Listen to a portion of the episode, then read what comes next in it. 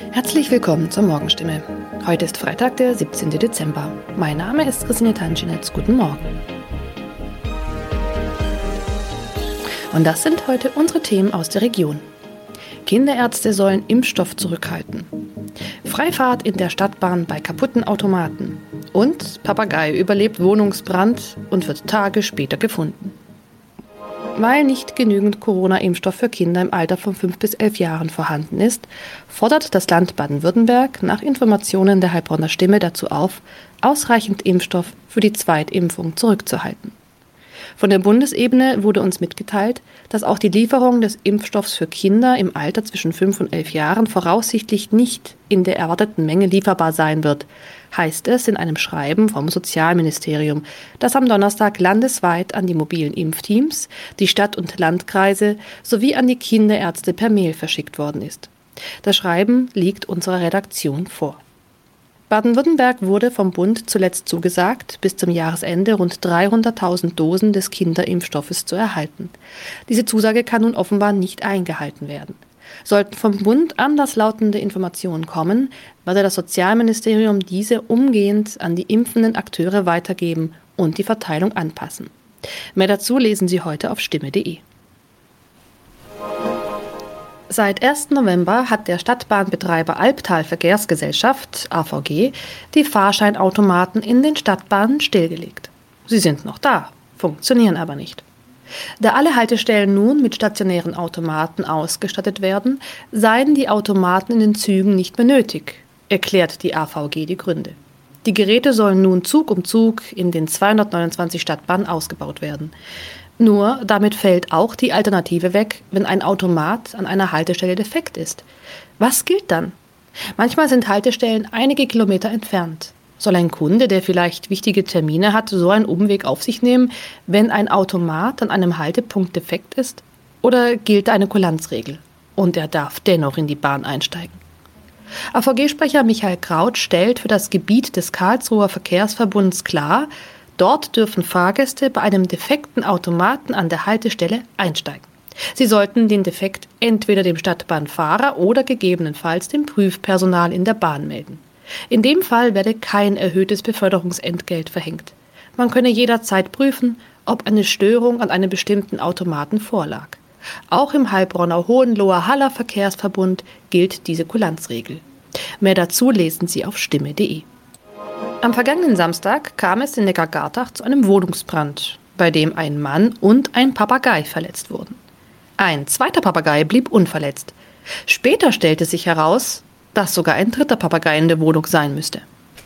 Wenige Tage nach einem Hausbrand in Heilbronn haben Feuerwehrleute einen überlebenden Papagei aus einer betroffenen Wohnung gerettet. Ein aus der Wohnung geretteter Papagei wurde zudem vorsorglich einer Tierklinik übergeben. Der andere Vogel blieb am Samstag unverletzt. Doch damit war das Papageienproblem noch nicht gelöst. Denn am vergangenen Dienstag habe sich der verletzte Bewohner bei der Polizei gemeldet und mitgeteilt, einer seiner insgesamt drei Papageien müsste sich eigentlich noch in der Wohnung befinden. Tatsächlich entdeckten die Einsatzkräfte nach langer Suche den Vogel. Später konnten sie das Tier wohlbehalten an den Besitzer übergeben, wie es heißt. Soweit die Nachrichten aus der Region. Übrigens, die Corona-Fallzahlen in Stadt und Landkreis Heilbronn bleiben auf hohem Niveau, sind in den letzten Tagen aber deutlich zurückgegangen. Bleibt das so, wird am Sonntag die Ausgangssperre für ungeimpfte aufgehoben. Ob das eintrifft, erfahren Sie auf jeden Fall aktuell auf stimme.de. Haben Sie Kritik, Fragen oder Anregungen zu unserem Podcast? Dann schicken Sie einfach eine E-Mail an podcast.stimme.de. Weiter geht es hier mit Nachrichten aus Deutschland und der Welt mit unseren Kollegen und Kolleginnen aus Berlin. Ich verabschiede mich für diese Woche. Wir hören uns im neuen Jahr wieder und ich wünsche Ihnen eine besinnliche Weihnachtszeit und einen guten Rutsch. Vielen Dank und schönen guten Morgen. Ich bin Maja Däne und das sind heute unsere Themen aus Deutschland und der Welt. Hochwasserhilfen. Die Bundesregierung will millionenschwere Soforthilfen für Hochwasseropfer beschließen.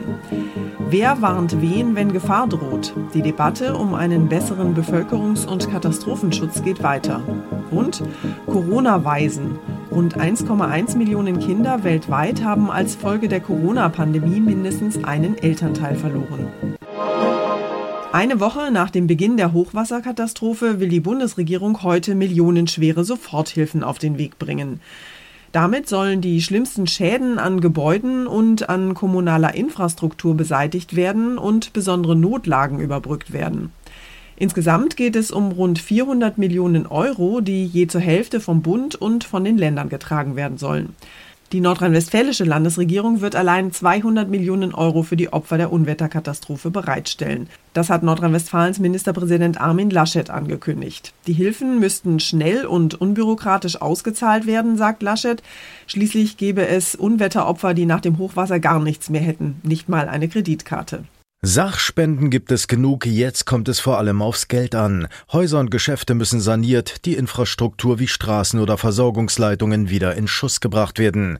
Die Kanzlerin hat schnelle Hilfe versprochen, jetzt wird geliefert. Insgesamt geht es heute um rund 400 Millionen Euro, die Bund und Länder gemeinsam tragen wollen. Daneben ist ein Aufbaufonds geplant. Außerdem will die Ministerrunde auch Konsequenzen aus Fehlern ziehen. So soll der erste Teil einer neuen Strategie für den Bevölkerungsschutz beschlossen werden. Clemens Kurt, Berlin. Bundeskanzlerin Merkel ist ja gestern zum zweiten Mal in die Katastrophengebiete gefahren und diesmal hat sie sich in den besonders betroffenen Gebieten in der Eifel ein Bild von der Lage gemacht. Dort und in den anderen Flutregionen werden bei den Aufräumarbeiten inzwischen immerhin erste Fortschritte gemeldet. Allerdings zeigen sich auch immer deutlicher die gewaltigen Zerstörungen. Straßen, Bahngleise, Strom- und Trinkwasserleitungen sind beschädigt. Die Vizepräsidentin des Technischen Hilfswerks sieht inzwischen kaum noch Chancen, in den Trümmern Überlebende zu finden. Es ist leider sehr wahrscheinlich, dass man Opfer nur noch bergen, aber nicht mehr retten kann, sagte sie. Außerdem wächst inzwischen die Sorge, dass sich bei den Aufräumarbeiten verstärkt Corona-Infektionen ausbreiten könnten.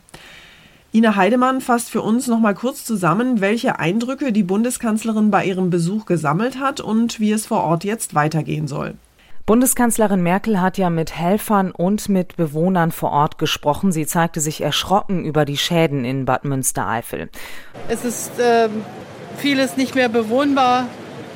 Und das Einzige, was tröstet, das will ich ausdrücklich sagen, ist die Solidarität der Menschen. Die Solidarität mit den Familien, die Menschen verloren haben. Wir trauern gemeinsam mit den Familien, mit den Angehörigen. Man werde alles daran setzen, dass das Geld schnell zu den Menschen kommt, sagte Merkel. Sie hoffe, dass es eine Sache von Tagen ist. Heute sollen ja millionenschwere Soforthilfen beschlossen werden. Was kann man denn derzeit zum Ausmaß der Schäden vor Ort sagen? Die Schäden an der Infrastruktur, die werden ja jetzt erst nach und nach sichtbar mit zerstörten Straßen, Bahngleisen und Brücken, aber auch Mobilfunkmasten, Strom, Gas und Trinkwasserleitungen. In Nordrhein-Westfalen und Rheinland-Pfalz sind allein sieben Regionalverkehrsstrecken der Bahn so stark von den Wassermassen beschädigt worden, dass sie neu gebaut oder umfangreich saniert werden müssen. Gleise auf einer Länge von rund 600 Kilometern sind davon betroffen. In den vergangenen Tagen ist ja die Kritik an einem funktionierenden Katastrophenschutz immer lauter geworden. Wie soll denn künftig der Schutz der Menschen verbessert werden?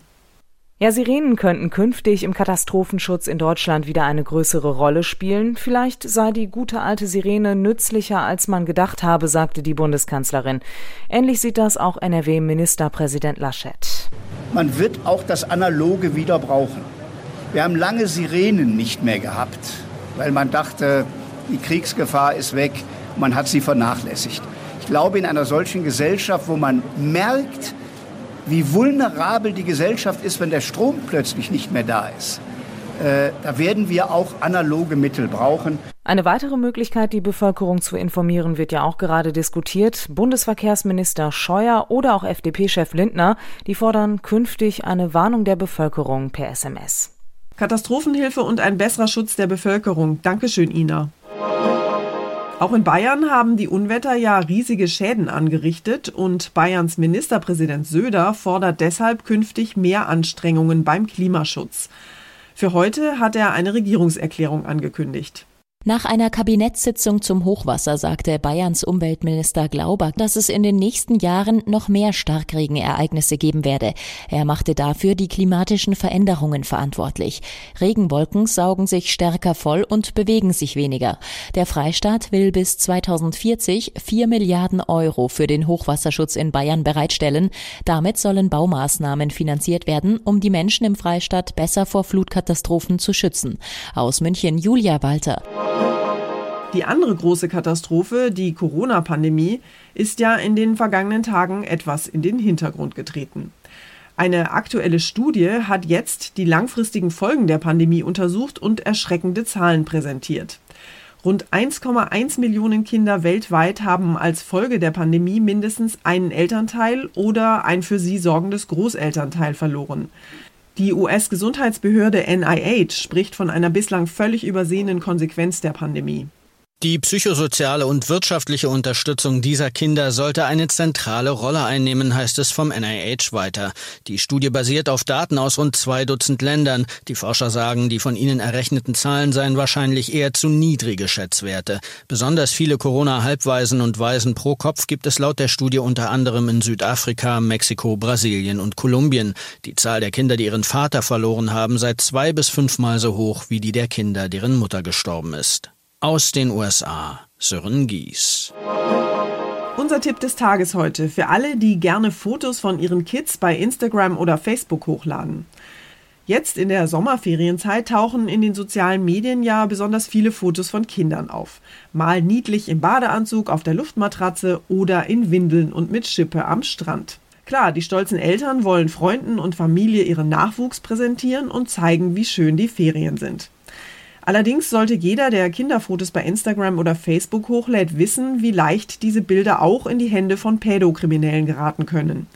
Der Kinderschutzbund warnt deshalb davor, Kinderfotos in sozialen Netzwerken zu teilen. Jana Laumann aus unserer Serviceredaktion hat sich mal schlau gemacht und erklärt, warum wir mit Kinderfotos im Netz wirklich vorsichtig sein sollten. Jana, wieso schadet es denn meinen Kindern, wenn ich Fotos von ihnen hochlade? Ja, da gibt es mehrere Gründe. Erstmal hat ja jeder Mensch selbst das Recht zu entscheiden, wer Fotos von ihm zu sehen kriegt und wer nicht. Und im Netz kann die Bilder ja theoretisch jeder sehen, weil sich dann nicht mehr kontrollieren lässt, wo ein Bild landet, wenn das erstmal hochgeladen ist. Allerdings können Kinder das oft noch gar nicht wirklich einschätzen, was es heißt, wenn ihr Bild im Netz ist. Später als Teenager zum Beispiel ist ihnen das vielleicht mal furchtbar peinlich, dass da dieses Bild seit Jahren von ihnen in der Öffentlichkeit rumschwirrt. Und dazu kommt leider, dass es auch Menschen gibt, die solche Bilder missbrauchen. Zum Beispiel Pädokriminelle, die sich an den Fotos von Kindern sexuell aufgeilen oder sogar Schlimmeres planen. Jetzt teilen die meisten Eltern ja keine anzüglichen Fotos ihrer Kinder. Sind denn auch ganz normale Bilder in Alltagssituationen problematisch? Leider scheint es da keine Grenze mehr zu geben. Recherchen von Journalisten haben schon gezeigt, dass es im Darknet Plattformen gibt, auf denen vermeintlich völlig harmlose Kinderbilder aus Alltagssituationen auf abgründigste Art und Weise kommentiert werden. Jeder, der Kinder hat, muss sich darüber wirklich im Klaren sein, dass sein eigenes Empfinden, was jemand sexuell erregend finden könnte, bei weitem nicht mit dem übereinstimmen muss, was Pädokriminelle da offenbar für Fantasien entwickeln. Was ist denn mit den Messenger-Diensten wie WhatsApp zum Beispiel? Kann ich denn da beruhigt Fotos meiner Kinder teilen? Auch wenn man die Bilder per Messenger verschickt, sollte man sehr genau überlegen, mit wem man sie teilt. Zum Beispiel lieber nicht in die WhatsApp-Gruppe mit allen Vereinskollegen, sondern wenn, dann nur direkt an die Freunde schicken, die man wirklich gut kennt und denen man vertraut. Kinderfotos lieber nicht in den sozialen Medien hochladen und teilen. Dankeschön, Jana. Und zum Schluss nehmen wir Sie mit ins Weltall. Da oben tummeln sich ja im Moment die Superreichen in ihren Privatraumschiffen.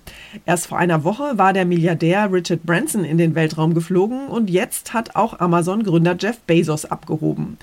Völlig schwerelos ist er in seiner New Shepard-Rakete ein paar Minuten lang im All unterwegs gewesen, bevor er wieder in der staubigen texanischen Wüste gelandet ist. Die Weltraumtouristengruppe an Bord bestand aus Bezos, seinem Bruder sowie einem 18-jährigen Bankersohn und einer 82-jährigen ehemaligen Pilotin. Aber irgendwie waren wir Amazon-Kunden auch alle ein klitzekleines bisschen mit dabei im All. Immerhin haben wir das Weltraumabenteuer mit unseren Online-Käufen ja mitfinanziert. Unsere Korrespondentin Tina Eck ist mit beiden Beinen auf dem Boden geblieben, aber sie hat das Weltraumspektakel von der Erde aus beobachtet. Tina, wie war's denn? Bezos New Shepard Rakete legte einen Bilderbuchstart hin. Command Engine Start. Two, one. Die Rakete schoss auf rund 100 Kilometer Höhe. Die Passagiere erlebten einen Moment der Schwerelosigkeit. Sie jubelten und lachten, das war über Funk zu hören. Dann wurde die Kapsel abgetrennt und segelte ganz sanft an blauen Fallschirmen wieder auf den Wüstenboden. Auch die Rakete kam zurück, landete und kann wiederverwendet werden. Das war's von mir für heute. Ich bin Maja Däne und wünsche Ihnen einen guten Start in den Tag. Tschüss und bis morgen.